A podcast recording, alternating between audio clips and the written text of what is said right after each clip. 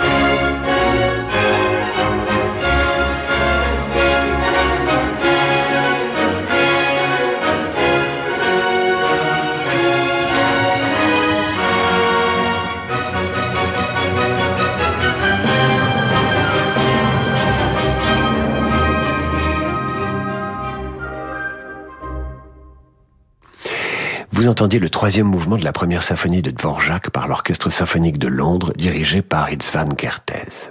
Cette symphonie, Dvorak en envoya la partition en Allemagne pour un concours et on ne la lui rendit jamais. Il l'a cru perdue pour toujours, mais elle fut retrouvée en 1923, 19 ans après sa mort.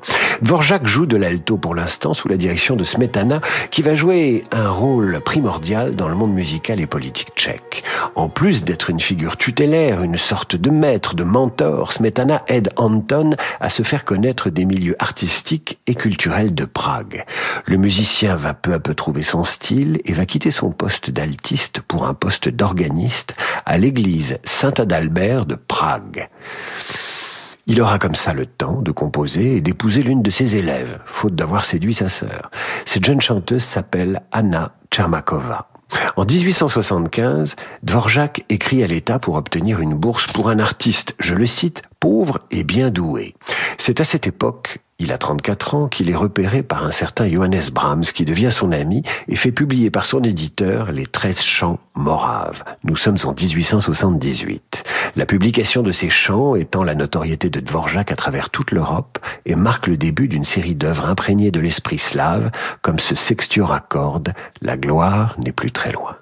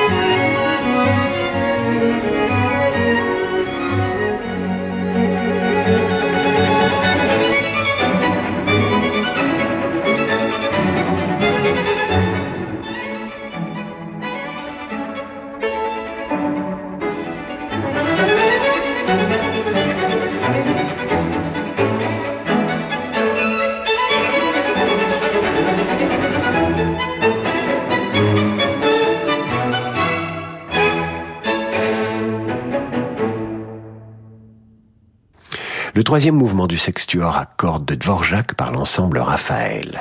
La fin des années 1870 et le tournant des années 1880 sont des années musicalement prolixes pour Dvorak. Il pourrait être pleinement heureux, mais il perd trois enfants en bas âge. Sa réputation s'étend jusqu'en Angleterre, où il effectuera huit tournées à partir de 1884. Et il est inspiré des symphonies, le Stabat Mater, les merveilleuses danses slaves, tout comme la musique de chambre, tout est plébiscité. Ses créations sont désormais reconnues et n'ont plus rien à envier à celles des musiciens qu'il admire depuis toujours, Brahms et Schumann.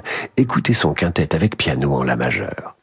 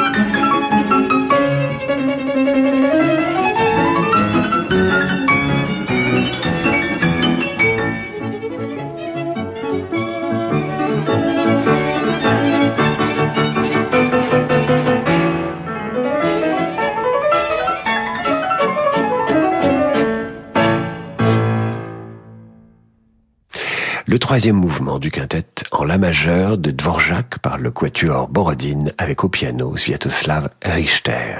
La renommée de Dvorak l'a conduit en Russie. Elle va l'emmener jusqu'au Nouveau Monde, car en 1891, Dvorak a reçu un étrange télégramme d'une riche américaine, une certaine Janet Turber, qui lui écrit ceci.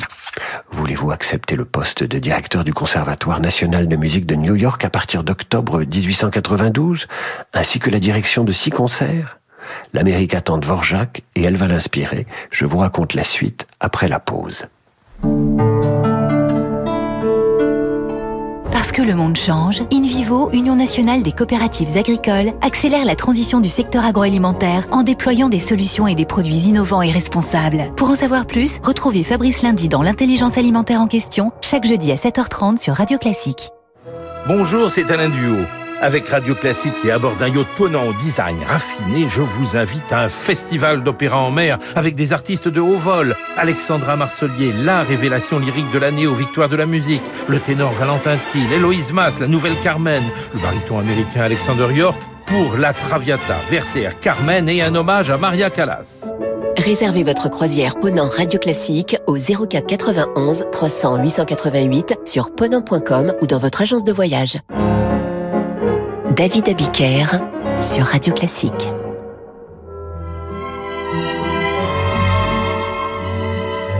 David Abiker sur Radio Classique.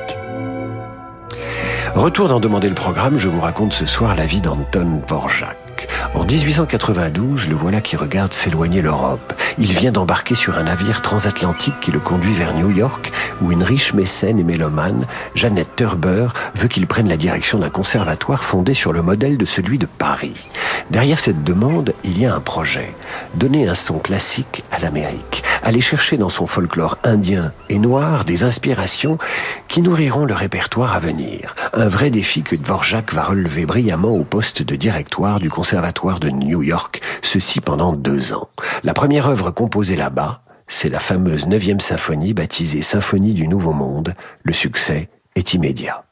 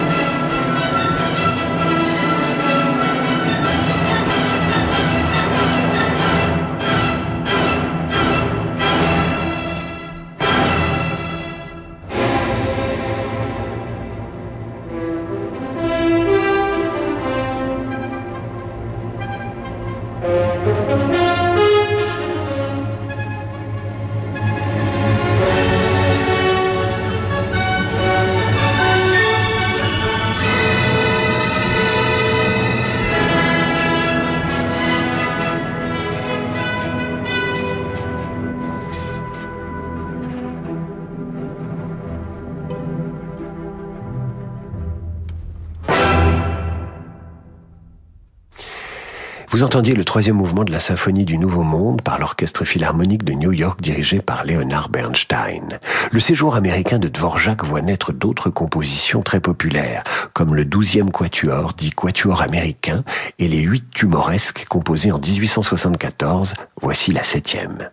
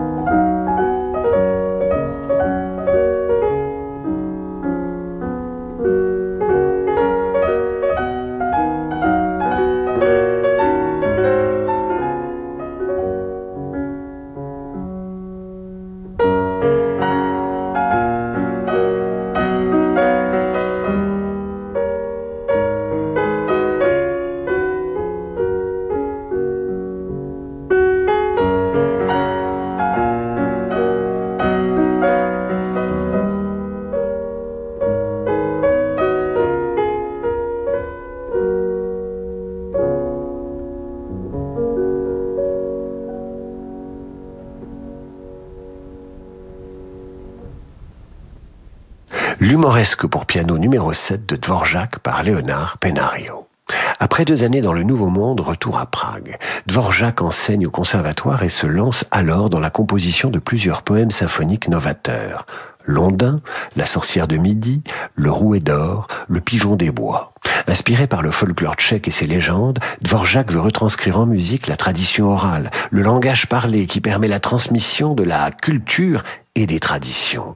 Il invente les intonations et surtout il achève une œuvre commencée à New York, ce concerto pour violoncelle.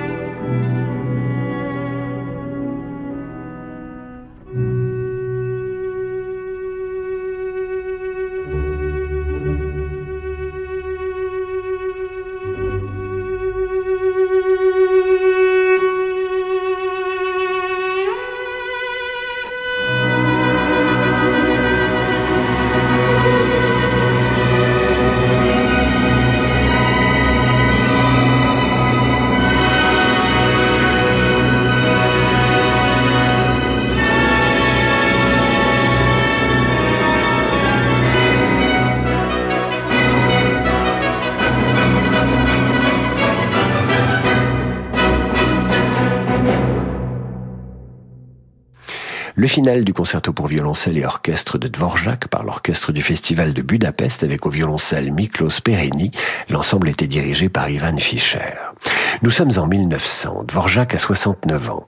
Il est au fait de sa gloire. Il a dédié sa vie à la musique. Ça n'a pas empêché le chantre de l'âme slave de développer une passion pour les locomotives et les pigeons qu'il passa de longues heures à regarder au cours de son existence. Dvorak consacrera les dernières années de sa vie à l'opéra. Rusalka est créé à Prague en 1901.